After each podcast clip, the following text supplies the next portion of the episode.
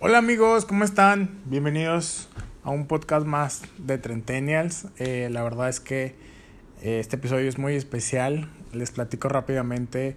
Hace pues un par de meses esto empezó en una plataforma distinta. No empezó aquí en Spotify, empezó a través de una cuenta de Instagram en donde la idea era hacer pues transmisiones en vivo y poder estar platicando con con la gente, poder estar platicando con los expertos, ¿no? Eh, pero bueno, en realidad lo que yo quería era pues tener un podcast, tener un espacio aquí en Spotify para que podamos, eh, pues ahora sí que estar eh, disponibles cuando ustedes lo quieran escuchar. Y cuando esto empezó, la primera invitada es alguien, o fue alguien muy importante y hablamos de un tema sumamente interesante. Entonces, el día de hoy lo que voy a hacer es, voy a retomar ese primer podcast que tiene o más bien retomar esa primera charla que para mí tiene un significado muy importante. Y nos vamos a venir para acá, para Spotify. Eh, esta ocasión me acompaña mi amiga Ana Portales, eh, que es una persona muy importante en mi vida, que quiero demasiado. Y hablamos de un tema muy importante, que es la salud y los nuevos comienzos a los 30. Entonces, pues vamos a, escuchar eh, lo que platiqué con Ana aquella ocasión, en el primer Trentennials. Eh, pero ahora aquí en Spotify. ¿Me acompañan? Y pues nada, la idea es que se vaya conectando gente, que se vaya sumando más gente y que vayan como compartiendo. Amiga, ¿cómo estás? Hola, hola, bien, ¿y tú? Muy bien también. ¿Cómo te trata? ¿Cómo te trata Torreón? ¿Cómo estás? Bien, pues un chorro de calor, pero muy bien. Qué bueno, qué guapa. Siempre tan guapa, amiga. Gracias. Oye, bueno, mil gracias Ana, la verdad, por, por, por, hacerme caso en esta locura, por seguirme el rollo, como siempre. Eh, le platicaba a la gente que la idea es, pues surgió esta idea dentro de la Academia Mexicana de Creatividad, que es crear un espacio en el que podamos como compartir conocimiento. Lorena está conectada. Patti, ¿cómo estás, amiga?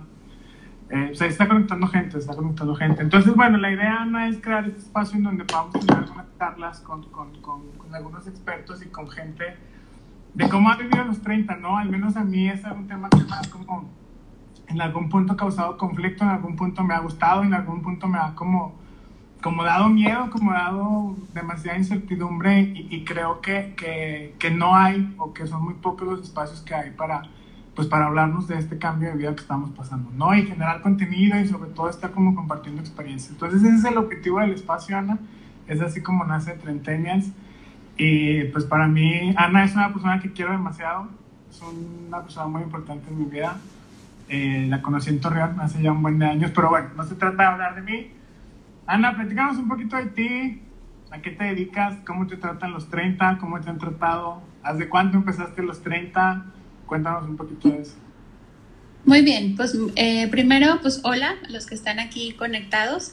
Este, igual amigo, pues gracias por ahora invitarme a este, a este espacio. Qué padre que estés haciendo este proyecto.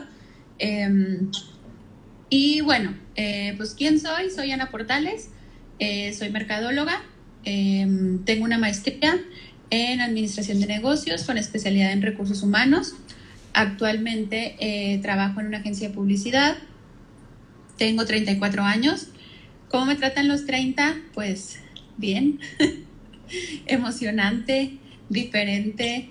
Em, creo que también como tú, siempre los 30 o un estigma, o sea, como, uy, 30, o sea, ya no eres un chavito, pero pues todavía estás como en ese, en ese proceso, ¿no? Como de aprender, pero de alguna forma siempre en los 30 es como, ya tengo que tener mi vida medio armada, o sea, no resuelta, pero como medio armada.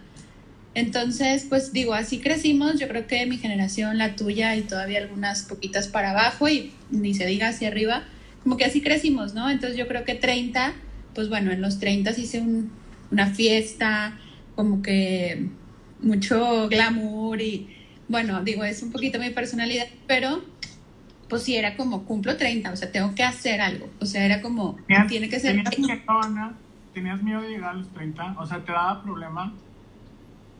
No. Fíjate que a mí la edad nunca me ha dado problema. O sea, yo estoy soltera.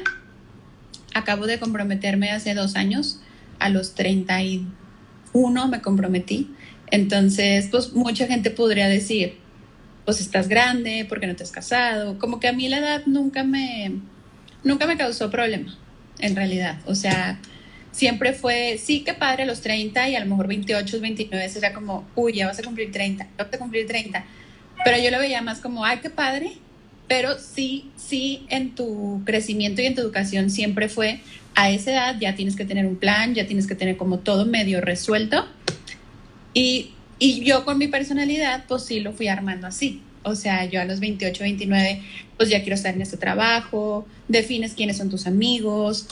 Eh, pues sí, digo, yo tenía, tuve una relación de 8 años, este, que justamente terminó a los 30, entonces como que fueron una serie de cosas que cambian a los 30, ¿sabes? Entonces, pues como me he tratado, la verdad es que yo creo que, que bien, muy bien. Han venido cosas a mi vida muy bonitas. Em, pero pues sí, así como miedo, miedo, volviendo a la pregunta, la verdad no. ¿Los 30 son como te imaginabas? ¿Son mejores o son más complicados? Mira, yo creo que son mejores. Okay. Si me hubiera dado esto hace dos años, te hubiera dicho, son peores. Digo, quizá ahorita platicaremos un poquito más, pero hoy a mis 33 años, casi 34, cumplo 34 en noviembre, te puedo decir que son mejores de lo que me imaginé. ¿Te ha gustado tener 30? Sí. La verdad, sí. ¿Y cuál, cuál ha sido el, el, el, reto más grande que te ha puesto llegar a los 30 o ser parte de la comunidad trenteña? Creo que, que en todos el reto es distinto, pero al final del día representa un reto, ¿no? O sea, no importa la magnitud o no importa si te estás comparando con alguien más. O sea, creo que los retos siempre son personales y las pruebas siempre son personales. Eh, pero a ti en particular, ¿qué, ¿cuál ha sido el reto más grande que te ha puesto la vida a los 30 años? Cuando, cuando dices estoy empezando a vivir y cuando dices estoy empezando a... Pues ahora sí que estar a mi 100, ¿no? Porque tengo cierta estabilidad emocional, cierta estabilidad económica, pero pues siempre hay algo ahí que, que, que, que llega y que te enfrenta y que te hace decir, ¿qué pasa? En tu caso, ¿cuál fue ese reto a los 30? Mira, a los 30 les digo, voy a cumplir 34. Hace dos años, en julio, me diagnostican cáncer. Eh, entonces, yo creo que ese ha sido el, pues que me pusieron los 30, ¿no? Que me puso la vida. Eh, no culpo a los 30, o sea, no es como, uy, a los 30, ¿no? O sea, pero pues me tocó vivir eso. O vivir eso, eso fue eh, el reto que, que la vida me mandó. Y eh, por eso hacía como tanto hincapié hace unos momentos en donde pues yo siempre fui mucho de a tantos años este, o a cierta edad, a cierta madurez, pues quisiera formar una familia, quisiera establecerme ya en mi trabajo. Entonces pues esto me vino como a sacudir muy, muy fuerte este, la vida, ¿no? O sea, cómo había, a cuestionarte cómo habías llevado tu vida tiempo, eh, qué planes tenías, qué planes tenías y ya no se van a poder. Eh, pues una serie de cosas que, que, la misma enfermedad por sí misma trae. Eh, pero yo siempre he dicho que es una enfermedad demasiado emocional. O sea, obviamente es física, claro, es física, pero eh, juega mucho con los sentimientos, con cómo manejas la situación, con cómo te pones a pensar por qué, ¿no? O sea, porque a mí si tengo apenas 31 años, o sea, estoy empezando mi vida, estoy, eh, por fin ya tengo, ya tengo mi sueldo, mi dinero, mi independencia económica de alguna manera. Eh, entonces te empiezas a cuestionar como muchas cosas de por qué a mí. Sin embargo, aprendes y sacas algo que yo creo que también me dio la edad, que no estaba ni muy chiquita ni muy grande, pero que me da la edad de decir, deja de preguntarte por qué y más bien pregúntate para qué, ¿no? Entonces, suena quizá, a lo mejor mucha gente ya lo ha escuchado así, eh, suena, podría decirse que trillado, pero yo te puedo decir que es una realidad. O sea, sí es mejor preguntarte para qué más que por qué. El por qué no lo vas a saber nunca, pero el para qué sí. ¿Qué, qué tengo yo que aprender de esta situación? ¿Qué tengo? toda la vida me educaron como ya a los 30, eh, em, pues ya debes estar casada o ya debes empezar a pensar en hijos o ya debes tener tu trabajo en el cual te vas a quedar ya un rato porque pues estás brincando de trabajo en trabajo, tu currículum no se ve bien, ¿sabes? O sea, creces como con todos estos estigmas que al momento que llegas a un consultorio médico, a una revisión de rutina, porque esa es otra parte de los 30, o sea, y sí quiero hacer mucho hincapié en eso, chéquense, tóquense, revísense, todo lo que tengan que hacer, háganlo. Em, hay enfermedades. ¿Tú empezaste, Ana, a cuidarte a los 30 o, fue, fue desde antes que tú empezaste como a, a, sí, a cuidarte o a revisarte o, algo? ¿O fue hasta los 30 que, que... ¿Por qué? Porque digo, específicamente la idea es platicar hoy acerca de la salud, pero no sé, yo he escuchado de, de que llega cierta edad en la que las mujeres o que los hombres se tienen que empezar ya a revisar. ¿Cómo, cómo ¿Cómo fue en tu caso el tema de empezar a revisar? ¿Fue, a los 30 o fue antes? Mira, eh, fue antes, pero sí, sí es un tema también. O sea, creo que el tema de ser niña bien, y lo digo entre comillas porque pues es al final del día una etiqueta, eh, le tenemos como cierto respeto como al ginecólogo, ¿no? O sea, como pues, ¿cómo voy al ginecólogo? ¿Y qué van a decir yo? ¿Sabes? Entonces, esa parte es difícil, pero es necesaria. Entonces, yo siempre he ido con la ginecóloga, nunca se me va a olvidar. Mi mamá me llevó a los 15 años y, ve, aquí está esta niña, dile todo lo que tiene que saber. Yo ya la eduqué para que ella haga las cosas como yo la eduqué, pero quiero que esté informada. Entonces, creo que eso me ayudó muchísimo yo sí me empecé a cuidar desde antes, pero la verdad es que dejas pasar el tiempo, estás inmiscuido en tu rutina laboral.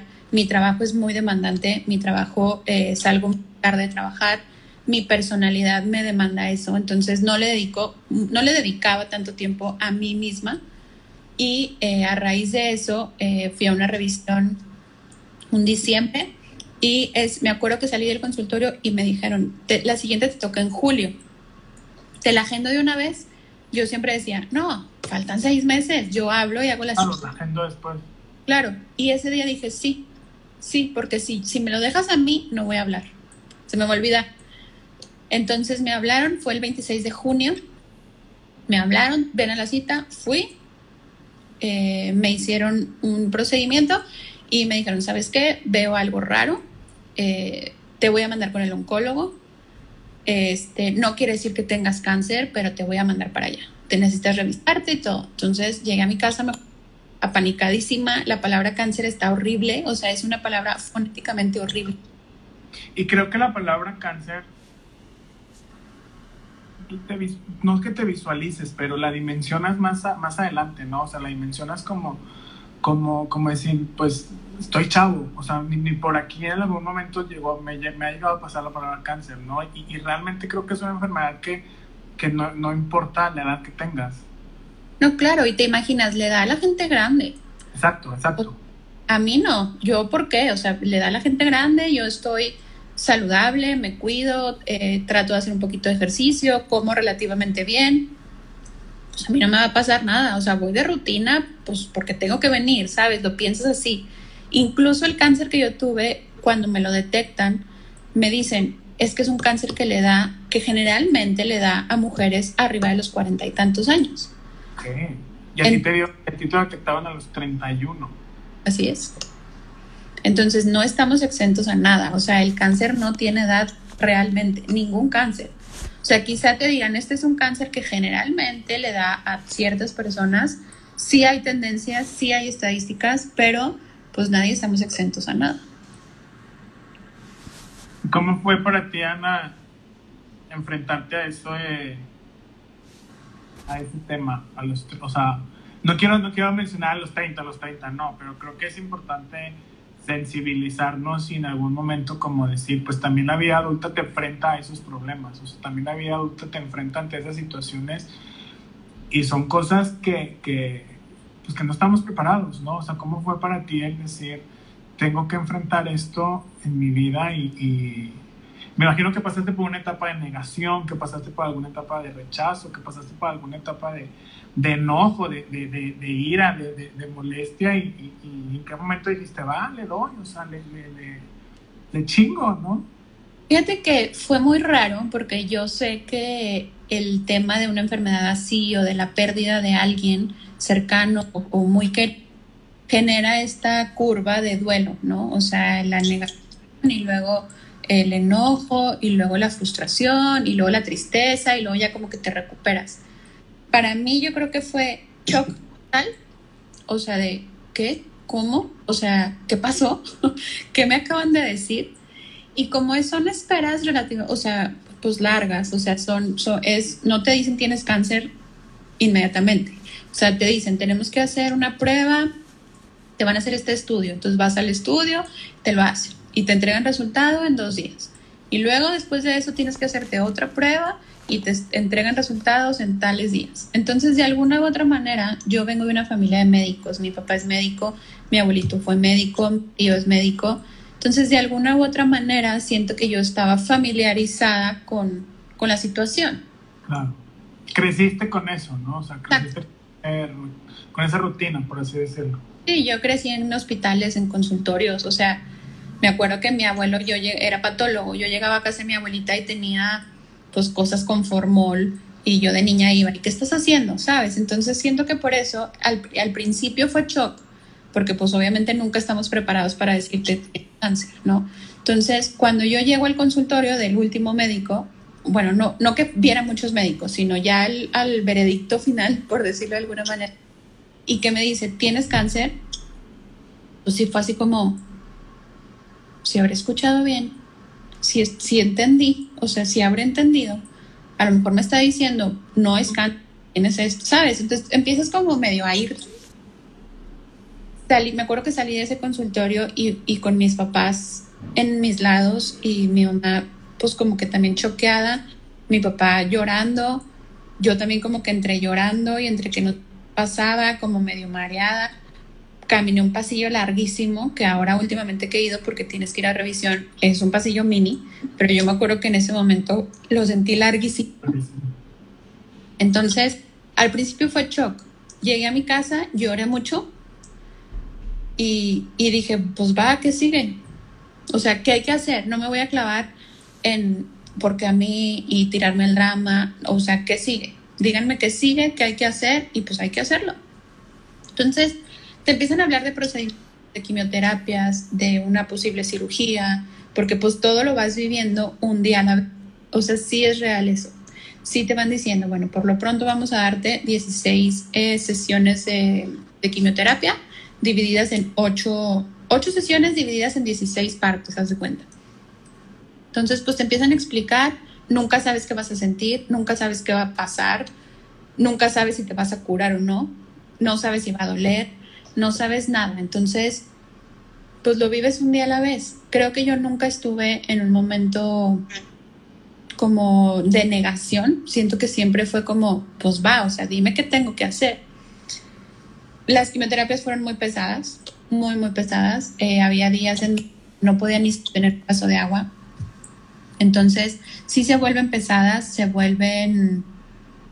No, a mí, gracias a Dios, no se me cayó el cabello, no fueron como aparatosas, digamos de alguna manera, pero pues sí, si estás débil, estás dormida dos, tres días, no te sientes bien. La quimio, pues sí tiene como este, este mood medio tétrico, porque pues llegan, apagan la luz, es una bolsa negra con una manguera negra, porque no le puede dar la luz al tratamiento, a la quimio que a mí me pusieron. Entonces, pues sí, obviamente es pesado. Ya las últimas dos, tres ya iba como niña chiquita llorando que ya no quería, que ya me quería morir y a mí ya no me haga nada y ya estoy cansadísima y ya no me haga nada. Entonces, yo creo que esa fue mi etapa más como de chipil o de de alguna manera negación, no quiero, no nada. Pero pues al final del día el apoyo de mi familia, de mis amigos, o sea, de mi gente cercana me ayudó siempre como a, a ver, despabilate y lo que sigue, o sea, ya estás en el último tirón, venga. Y pues básicamente así fue, vino mucho coraje, claro, vino mucho reproche, claro, porque si te preguntas por qué a mí, o sea, por qué yo, por qué me quitas una posibilidad, por qué si yo tenía ya mi plan de vida como tan armado, tan pensado, pues ahora tengo que cambiar la mente. Y yo creo que ese es el reto, no el cáncer, el reto de, reconstruirte, o sea, de, de planes. ¿Cómo, cómo, ¿Cómo le hiciste? Digo, creo que cuando cuando vas creciendo y cuando te visualizas a los 30, dices, pues a los 30 ya voy a estar en, cierta situación, ¿no? Económica, emocional, eh, el estado civil, etcétera, ¿no? Y vas, vas, vas creando y vas, vas, pues, cumpliendo objetivos y vas haciendo tu vida a los 20, a los 15, no sé, te vas visualizando a los 30. ¿Y, y, y qué pasa? ¿Cómo le hiciste tú para, para decir, o sea, güey, a los 30 tengo que empezar de cero. O sea, las, tengo, que, tengo que resetear mi botón y tengo que resetear mi vida y decir, necesito un nuevo comienzo. O sea, es, ese reto del que tú hablas, creo que se enfrenta, creo que hay muchos, creo que muchos eh, lo pasamos en, en, distintas edades y creo que a los 30 es como que ese miedo de decir, como, güey, a los 30 voy a empezar otra vez independientemente de la situación que sea por la que se haya, se haya vivido, se haya pasado, para, para ti, ¿cómo fue eso? ¿Cómo le hiciste para aceptar que tenías que empezar otra vez a esta edad en la que dices, pues ya a los 30 yo hago tener mi vida resuelta? O sea, ¿cómo, enfrentaste eso? Mira, ¿sabes que a lo mejor la respuesta es de otra? O sea, era o tirarme el drama y vivir a latigazos y victimizándome y decir, ¿qué va a ser de mí si con esta operación se me cierra gran posibilidad de un ¿qué va a pasar? ¿No? O sea, entonces yo no tenía de otra. O sea, era o, o irme al mar o decir, ¿sabes qué? Va, o sea, va, lo que venga, va. Me empecé a enfocar muchísimo en mí. Yo creo que me volví más egoísta, de alguna manera, en el sentido, quiero pensar que positivo, pero yo creo que me enfoqué muchísimo en mí, empecé a pensar en mí, em, me empecé a dar más tiempo, eh, ya no viví para el trabajo, ya no eh, me guardaba las cosas que a lo mejor decía, pues ¿para qué lo digo? Pues no, no lo digo. O sea, ya decía todo, como que me, me renové completamente en todos los sentidos. Y empecé a pensar en cómo la vida no tiene que ser una línea recta o sea, puedes tener curvitas, vueltitas, puedes ir como viendo y de alguna manera a ti te toca hacer. Entonces, ¿cómo le hice? No sé. Sacas una fuerza interior que no sabía que tenías. De repente dices, ah, chis, ya, ya pasó todo esto. O sea, ya pasó la cirugía, ya pasé 16 quimioterapias, ya estoy bien, ya estoy dada de alta, gracias a Dios ya estoy bien no cualquiera cuenta eso, ¿me explico? Entonces empiezas a valorar, y se escucha súper, pero empiezas a valorar las pequeñas cosas de la vida que se te van presentando que antes lo dabas por contado. O sea, sostener un vaso de agua para mí ahora es, soy Hulk, ¿sabes? O sea, tengo esa fuerza que antes no valoraba, pero cuando no la tienes, cuando no puedes, cuando te tienen que dar el vaso tomado así, que te den de tomar agua, empiezas a darte cuenta de las cosas realmente importantes. Y creo que es lo que nos está pasando ahorita en la pandemia. Sí hemos vivido todos un momento como tres de encierro, de ya quiero salir, pero te ha ayudado a darte cuenta que lo verdaderamente valorado no cuesta dinero, no requiere como tanto, tanto trabajo. O sea, son las cosas simples. Salir a caminar, ver un atardecer bonito.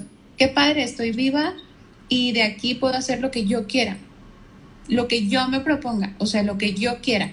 Yo quiero ese trabajo, voy a luchar por ese trabajo. Oye, pero ya tengo 30, ¿cómo me voy a cambiar de trabajo a esta edad? Y, no, y empezar de cero en otra empresa. Puedes. Puedes porque la, la fuerza que tú tienes no está en un número. Fue, es porque como fuimos educados. O sea, generaciones nuestras mías y tuyas un poco más abajo, pues así fuimos educados. Entonces, si tú me dices, ¿cómo le hiciste? Híjole, no me quedó de otra. No me quedó de otra porque era eso o tirarme a llorar los días.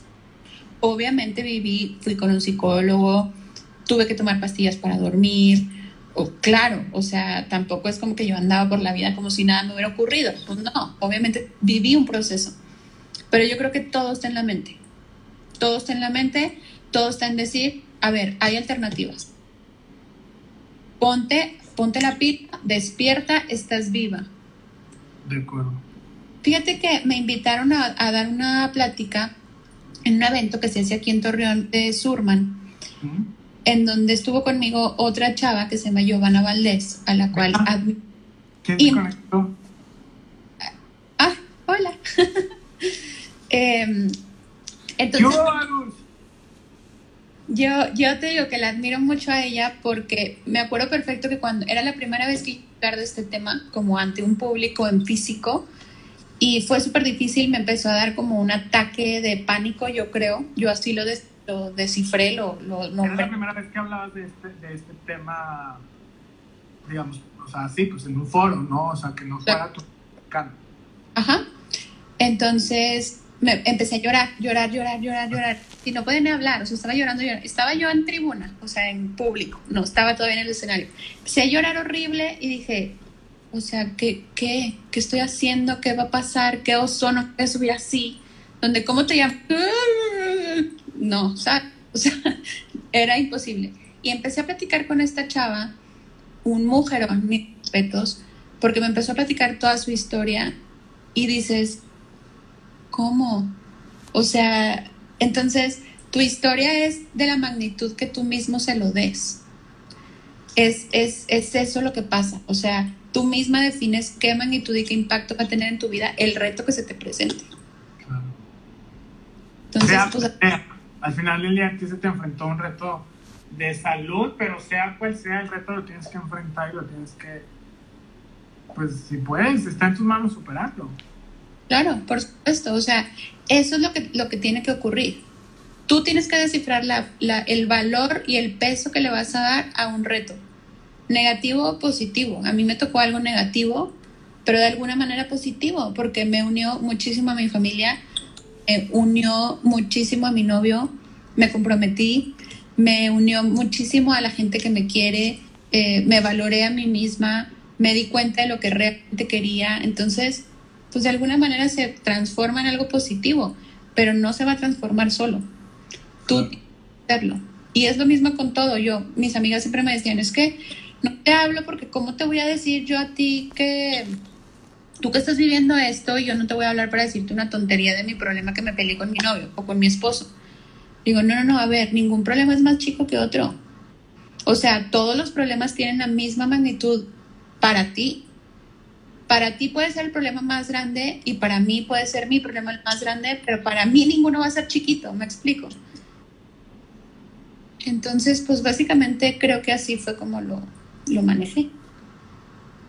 Qué padre, no. La verdad es que pues siempre he estado muy orgulloso de ti, hoy más. Y la verdad es que pues, muchas gracias por, por compartirnos tu, tu, experiencia en cómo a los 30 tuviste que pues, replantear tu vida, ¿no? Y decir un nuevo comienzo, ¿no? La verdad es que creo que los retos son distintos, pero muchas veces pues estamos como programados para seguir y de repente llega la vida y te dice, espérate, no va por ahí, va por acá y, y creemos que a los 30 podemos con, pues ya con un estilo, con un ritmo, con una meta y pues no, de repente llega la vida y nos dice que no. Oye Ana, para cerrar esto, esta plática, hay, hay un ejercicio que a mí me gusta mucho, eh, me, lo, me lo dijo mi, mi psicóloga, mi terapeuta, y desde hace tiempo yo le hablo a mi, a mi. Yo aquí lo tengo y le hablo y, y a veces lo regaño y a veces le doy porras. Si tú tuvieras aquí a la Ana de nueve años, de ocho, de siete años, y le estaría hablando a esa Ana de 34 años, ¿qué le dirías? ¿Qué le dirías a esa Anita? ¿Qué le diría? Le diría, puedes lograr lo que tú te propongas. Puedes, tienes una fuerza interior que no, te, que no sabes. que no te has dado cuenta. Ahí está. Tuvo que, tuvo que pasarme algo así para darme cuenta. Entonces, creo que eso le diría. Y al final eso les digo a todos. Tienes una fuerza interior que te va a sacar de lo que la vida te ponga. Sea lo que sea. Entonces puede ser una ruptura de una relación, puede ser un que te corran de un empleo, puede ser una pelea muy fuerte con tu familia, puede ser una enfermedad, puede ser un accidente, puede ser lo que sea, pero tienes esa fuerza interior que, que te va a ayudar a salir adelante de cualquier cosa. Entonces yo creo que eso le diría, yo creo que le diría que sueñe, que sueñe mucho, porque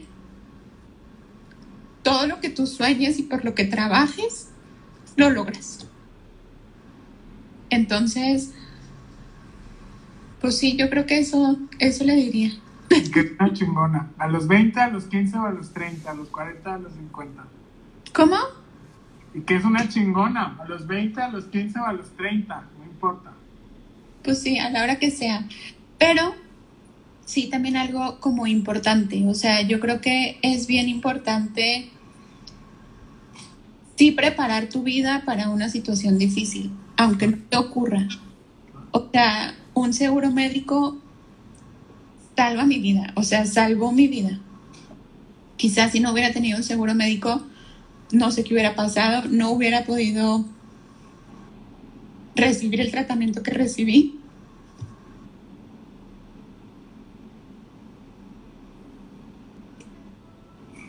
Y pues... Te quiero mucho. Muchas gracias por abrirte, por, por compartirnos tu, tu, por hacerme segunda en esto y, y, y, ese es el objetivo, o sea, que la gente se sienta identificada, que vean que, que los 30 te representan muchos retos de muchas formas, que nadie nos enseñó a ser adultos, que la podemos cagar a los 30, que a los 30 puede llegar algo y cambiarte la vida por completo y esa es la idea, esa es la idea de este espacio, esa es la idea de, de Trentenials, el ver cómo a los 30 hay cosas que, que, no te, que no te esperas y que hay cosas que están bien. Muchas gracias, amiga. Te quiero, te amo, te extraño. Eh, no tengo nada más que admiración para ti. Y dijimos que no íbamos a llorar y terminamos chillando. Pero bueno. Me preparé, pero eso de la Ana pequeña me, me destruyó. Eso estaba, eso estaba, eso estaba, ¿cómo se llama? Ese es el, el, buen factor, el factor final. Este, pero bueno, a mí es algo que me ha servido muchísimo hablarle a, ese chullito, el, el, el, compartirle y el echarle porras y el, y el apapacharlo. Entonces creo que, que, es algo que me ha servido mucho y, y, no sé, como que quiero como cerrar estas pláticas con, con ese mensaje a, a esas personas que están aquí porque todos los que pasan por aquí son a mí que admiro y la verdad es que estoy muy contento de que haya sido la primera. Este, y pues nada, por ahí hay algunos mensajitos de que Ana, qué fuerte eres. Este, Mona, la, la güera diciendo que así es, güera, te mandamos un besote. Manfloro diciéndote ahí que te ama. Entonces, pues hay mucha gente que te quiere y, y espero que, que muchos de ustedes se sientan identificados y que construyamos este espacio juntos. Ana, mil gracias. No, hombre, a ti y yo también. Te quiero mucho y estamos hablando, ¿va? Muy bien. Te quiero, gracias. Bye, yo también.